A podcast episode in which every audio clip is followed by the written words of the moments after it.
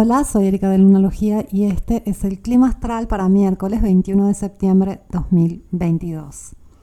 La luna avanzando por el signo de Leo va a ir acercándose a los puntos difíciles de los signos fijos, donde va a entrar nuevamente a eh, intensificar esta alineación entre Saturno, Urano, los nodos y es un tema recurrente últimamente, pero considera que también la luna justamente en esos grados es donde pasa a su fase negra o balsámica. Ya vamos procesando mucho porque se suma el proceso del final de la estación al proceso del final del ciclo lunar. son días donde te recomiendo que duermas un poco más si puedes, tomes más agua, te cuides, eh, trates de eh, considerar que cerrando ciclos y eso suele ser bastante este, pesado a veces para el cuerpo, para la mente, para las emociones, ya que hay que procesar más de la cuenta. No se procesa solo lo del día, se procesa lo de un periodo mucho más amplio a un nivel que no suele ser consciente. Así que tal vez sientas más cansancio, tal vez sientas síntomas físicos y hay que considerar que Venus va acercándose a la oposición con Neptuno y mm, Venus en Virgo ya lleva un rato ahí, nos tiene un poco duros con nosotros mismos, más aún acercándose a esta oposición. Probablemente sientas que algo no hiciste bien, que tal cosa no es suficiente, que tus defectos eh, son más graves de lo que eh, consideras eh, que hay algo en ti que no está encajando, que mm, no puedes con, esos hábitos que prometiste que ibas a mantener, que no estás oyendo al gimnasio o comiendo como quisieras, eh, no estás al día. Bueno, Venus en Virgo suele ser este, bastante exigente y en este momento ya eh, estamos como muy para adentro, muy en proceso de todo aquello que quedó pendiente. Entonces puede ser un poco mucho para procesar. Trata de ser un poco más tolerante contigo mismo, trata de ser un poco más flexible, trata de tener en cuenta que a veces eres el sol del mediodía y a veces eres la sombra de la medianoche variamos, oscilamos, cambiamos constantemente y mm, a veces no nos damos cuenta que tratamos de imponernos un ritmo que no es para nada natural. Estos días son para la introspección, para respirar, para reflexionar, para tomarte tiempo.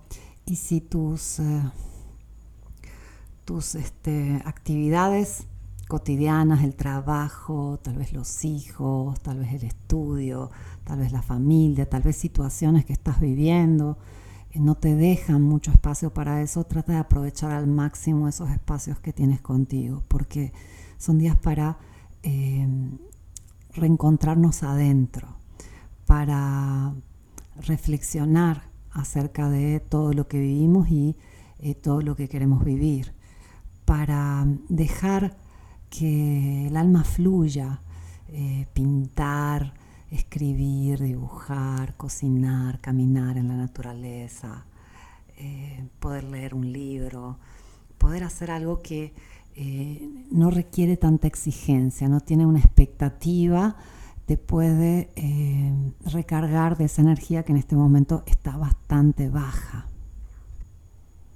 Hoy te grabé la clase gratis acerca del equinoccio, la encuentras en mi página y ahí reflexionaba sobre un tema que eh, está muy candente, pero no se habla mucho de ello y además tiende a pasar inobservada esta relación entre Júpiter y Saturno, que siempre nos habla de eh, procesos importantes en nuestras vidas.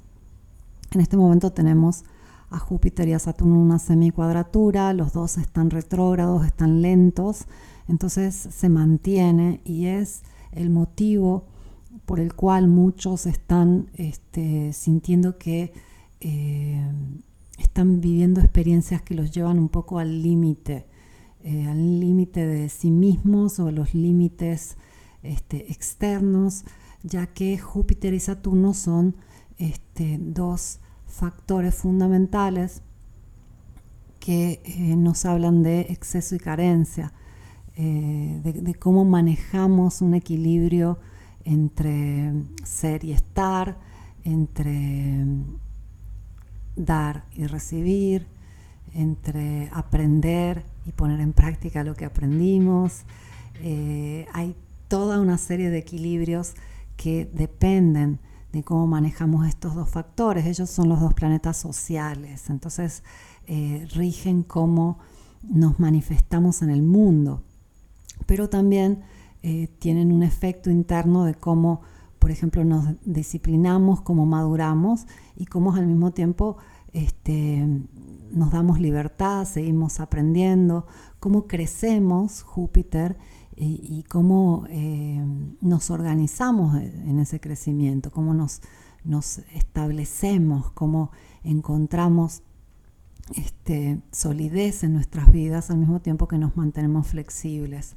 Y aquí hay una clave eh, que, nos permite aprender mucho, nos permite eh, básicamente vivir mejor si podemos identificar dónde están los excesos y dónde están las carencias en nuestra vida.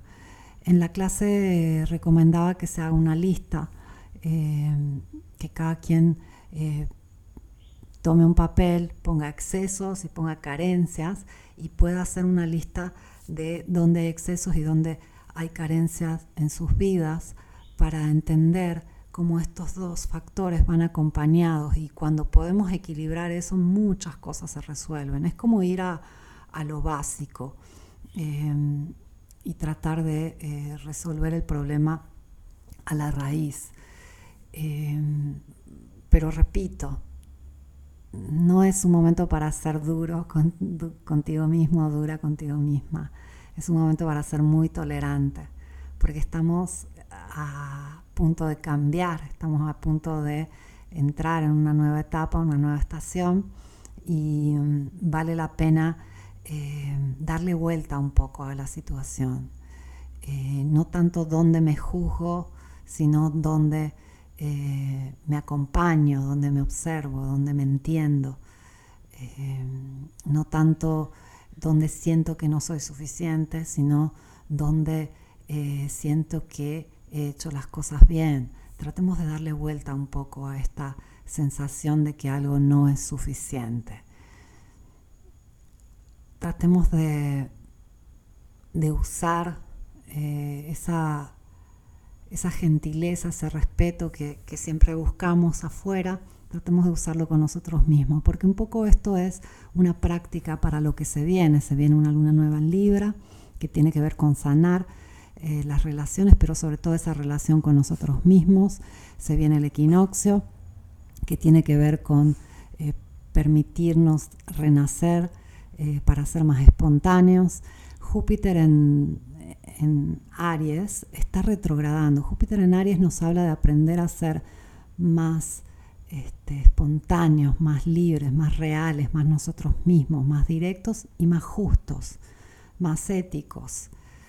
Y también tener esa agilidad, esa flexibilidad que nos permite no quebrarnos.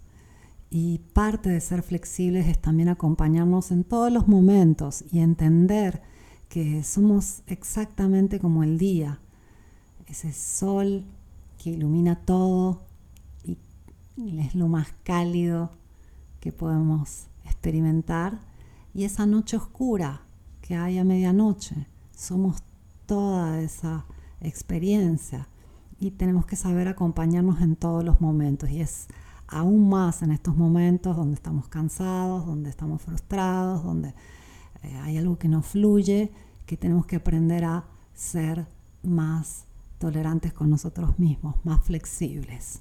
Te cuento una pequeña historia personal reciente. Hace pocos días, eh, una familia muy bonita, muy luminosa, que conozco, Son una pareja con dos hijos, adolescentes. Eh, ella hace un viaje, la madre con su hija, el padre y el hijo se quedan y tienen un accidente y la niña de 16 años fallece. La madre está en el hospital. Y cuando suceden este tipo de cosas, uno tiene como una claridad de que vivimos a veces la vida sin el suficiente amor y respeto por el milagro que es. Porque cuando experimentas algo así, todo redimensiona, te das cuenta que lo único por lo cual vale la pena hacer drama y sufrir es la muerte y la enfermedad. Todo lo demás se puede remediar. Y en muchos casos la enfermedad también. Pero es solo cuando estamos hablando de muerte o de posible muerte en caso de enfermedad grave que las cosas están realmente mal, que no hay solución. En el resto de los casos, muchas veces nos ahogamos en un vaso de agua o, arruinamos momentos mágicos por quejarnos de cosas irrelevantes o vemos las cosas mucho peores de lo que son. Siempre que hay vida y salud, todo es posible. Todo es un regalo. Y todo es un milagro, porque estamos vivos. Y es muy triste que, que tengan que suceder este tipo de cosas para que redimensionemos. Deberíamos redimensionar simplemente por el hecho de que la muerte es una posibilidad. No sabemos cuánto tiempo nos queda. El día de hoy es un regalo. Y, cada sonrisa que veas el día de hoy, cada pequeño placer cotidiano, que sea tomarte un cafecito, que sea mirar un atardecer, ver una flor, abrazar a un amigo, eh, cada cosa es un milagro aconteciendo, porque estamos aquí estamos vivos. Bueno, vuelvo mañana con el clima astral. Te agradezco por haberme escuchado. No seas tan dura, tan duro contigo misma, contigo mismo. La vida es hermosa.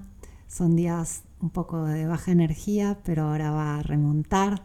Así que cuídate mucho, ámate mucho y pronto todo va a empezar a florecer nuevamente. Te abrazo.